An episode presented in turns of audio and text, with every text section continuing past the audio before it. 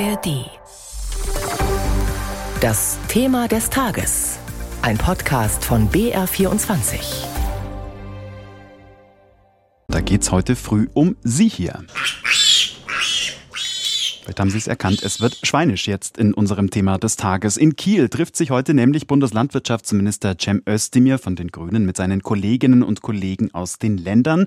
Aus Bayern ist CSU-Ministerin Michaela Kaniber mit dabei. Und da geht's eben auch um eine Branche, die es schon länger schwer hat die der Schweinezüchter und Schweinemäster. Menschen ernähren sich gesünder, die Nachfrage nach Leberkäse und Schweinsbraten sinkt. Die Zahl der geschlachteten Tiere ist zuletzt stark zurückgegangen. Gleichzeitig drückt die Billigkonkurrenz aus dem Ausland auf den deutschen Markt. Und der Umstieg auf mehr Tierwohl, den Teile der Verbraucherinnen und Verbraucher sowie der Bauern wollen, kostet Geld. Lorenz Storch hat eine Familie besucht, die trotzdem weitermacht. Die Ferkel quieken kurz vor Angst, wenn Landwirt Thomas Link sie in die Hand nimmt, um die vorgeschriebene Ohrmarke zu setzen. Danach beruhigen sie sich gleich wieder und gehen zurück an die Zitzen ihrer Mutter in der sogenannten Abferkelbucht. Diesen Bereich ihres Bauernhofs in Ebrach, Kreis Bamberg, muss die Familie Link bald umbauen. Vorgeschrieben ist künftig mehr Platz für die Tiere, was Thomas Link im Prinzip nicht schlecht findet. Fürs Tierwohl ist es auf jeden Fall besser. Wir haben keine Nachteile vom Tier gesehen. Äh, für uns der große Nachteil ist aber die finanziellen Kosten, die auf uns zurollen. Und momentan wissen wir nicht, wie wir die schultern sollen. Die bisherigen Gebäude werden dann zu klein. Wenn der Betrieb weitermachen will, braucht er einen neuen Stall. Die Pläne dafür hat Familie Link bereits. Es würde 2 Millionen Euro kosten. Nur für den Mindeststandard und für 330 Sauen wie bisher, wohlgemerkt. Ein Berg Schulden wäre die Folge. Wir brauchen, um so einen Stall abbezahlen zu können, 25, 30 Jahre. Und da brauche ich ja Sicherheit für diesen Zeitraum und nicht für die nächsten zwei Jahre irgendwelche Zugeständnisse, die vielleicht dann doch nicht eingehalten werden. Zehn Jahre Übergangsfrist gäbe es noch. Danach könnten Thomas Link und seine Frau vielleicht in Rente gehen und die Schweinehaltung aufgeben, wie viele andere vorher. Ferkel aus Deutschland zu bekommen, ist inzwischen für Schweinemester schon schwierig geworden. Aber in Ebrach gibt es eigentlich einen Hofnachfolger, den 28-jährigen Sohn Jakob, der schon jetzt voll im Betrieb mitarbeitet. Ich weiß wirklich nicht, wie ich mir selbst die Frage beantworten soll, wie kann ich den Betrieb ausbauen oder fortführen oder gar abrunden, da halt einfach für mich die Rahmenbedingungen sehr schwierig sind. Ein Drittel der deutschen Ferkelerzeuger will in den nächsten zehn Jahren die Schweinehaltung aufgeben, hat eine aktuelle Umfrage ergeben. Ein weiteres Drittel ist unentschieden. Nur 35 Prozent wollen sicher weiter Ferkel halten. Informationen von Lorenz Storch. Wie ein Umstieg auf mehr Tierwohl zu finanzieren wäre. Dazu hatte die Borchardt-Kommission noch unter der Kanzlerschaft von Angela Merkel Vorschläge gemacht. Passiert ist aber wenig. Und jetzt vor kurzem hat die Kommission hingeschmissen. Bei mir im Studio ist jetzt Tobias Betz aus der BR-Redaktion für Landwirtschaft und Umwelt. Schönen guten Morgen. Servus.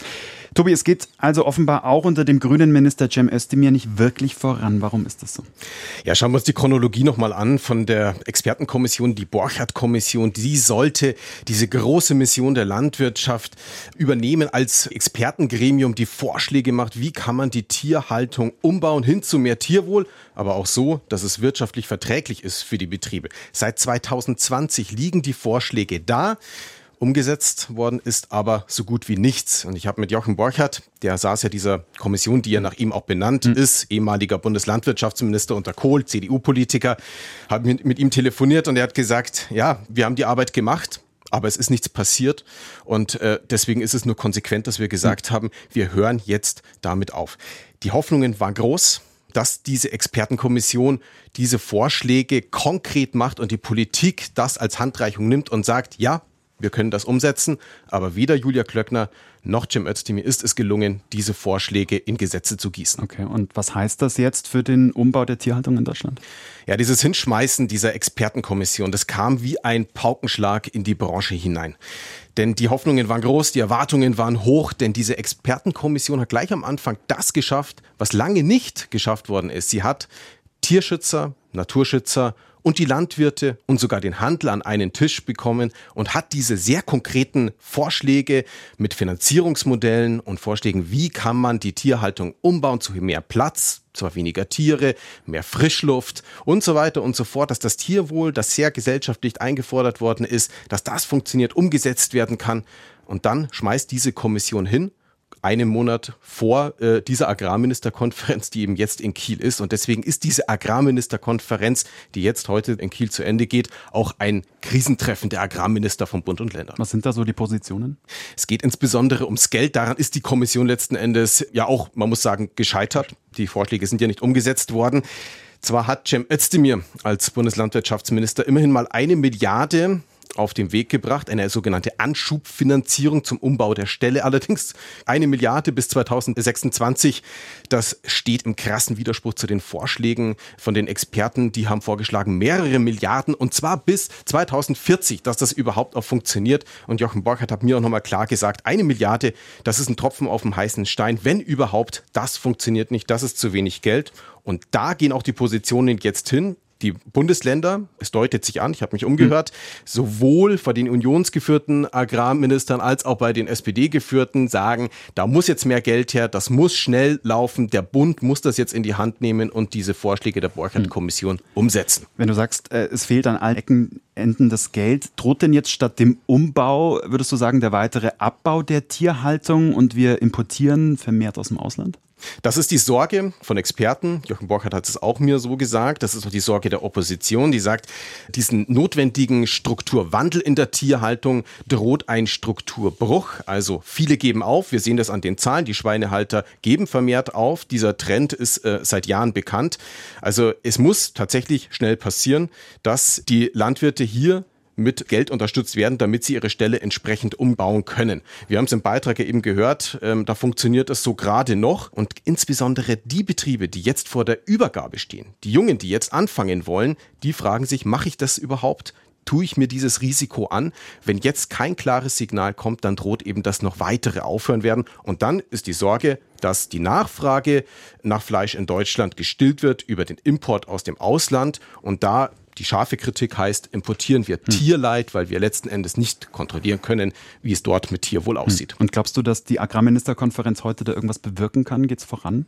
Die Agrarministerkonferenz ist insofern beschränkt. Sie ist kein Entscheidungsgremium, aber wenn sich tatsächlich andeutet, dass sich die Bundesländer einig sind, dass der Bund jetzt in der Bütt steht und für die Finanzierung gerade stehen muss, dann erhöht sich der Druck auf Cem Özdemir hm. und der muss ihn natürlich weitergeben an Christian Lindner von der FDP, der momentan sehr, sehr stark blockiert, was die Finanzierungsfrage für den Umbau der Tierhaltung in Deutschland angeht. Danke dir. Wie wir ticken. Wie wir ticken. Wie wir ticken.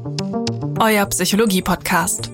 Große Gefühle und kleine Abenteuer, Liebe und die Kunst, sich zu streiten – wie kann Versöhnung gelingen? Was macht Frauenfreundschaften aus? Was hilft gegen das ewige Aufschieben? Solche Fragen beantwortet der neue Psychologie-Podcast der beiden Podcast-Champions Radio Wissen und SWR2 Wissen. Lebensnah und wissenschaftlich fundiert nimmt euch unser Podcast Wie wir ticken mit in die Welt der Psychologie. Wir fragen, wie Gefühle, Gedanken und Verhaltensweisen entstehen und warum. Wir reden über Sehnsüchte und Süchte, wir klären auf über psychische Erkrankungen, gehen zurück in die Kindheit und wir sagen, wie ihr euch und andere besser verstehen könnt. Wie wir ticken. Euer Psychologie-Podcast von Radio Wissen und SWR2 Wissen. Alle Folgen findet ihr in der ARD Audiothek.